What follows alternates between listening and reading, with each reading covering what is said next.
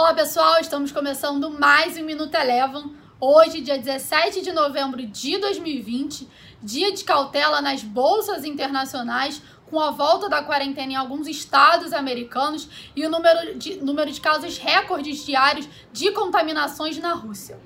A segunda onda vai tomando conta de alguns países na Europa e também alguns estados americanos, em meio a uma notícia positiva que foi divulgada ontem de que uma nova vacina, agora do laboratório Moderna, teria apresentado 95% de eficácia.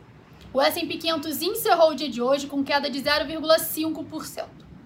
Já que no Brasil, o Ibovespa teve um movimento descolado das bolsas internacionais, teve uma sessão de alta, encerrou com valorização aproximada de 0,8%, puxado principalmente pelas ações da Vale e da Petrobras. Vale teve alta de 3,16% e a Petrobras teve alta de 1,72%. Esse movimento de alta foi impulsionado pelo fluxo de capital estrangeiro. Vale lembrar que essas companhias ainda são as preferidas dos investidores estrangeiros. E o último dado divulgado pela B3 mostra que no acumulado do mês de novembro até o dia 13, a gente teve uma entrada de fluxo de capital, de capital estrangeiro de 17,8 bilhões no mercado secundário.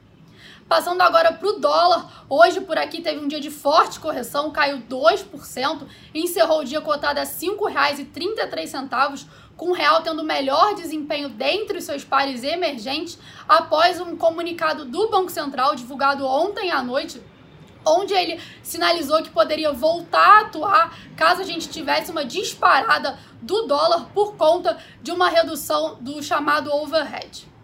Passando agora para o petróleo Brent, que chegou a cair no intradiário mais de 1%, acabou encerrando a sessão com uma leve alta de 0,1%, com a possibilidade de novos, novos cortes de produção da OPEP+, estendidos para 2021. O Minuto Eleven de hoje fica por aqui. Se você quiser ter acesso a mais conteúdos como esse, inscreva-se em nosso site www.elevafinancial.com e siga a Eleven também nas redes sociais. Eu sou a Jéssica Feitosa e eu te espero no próximo Minuto Eleven.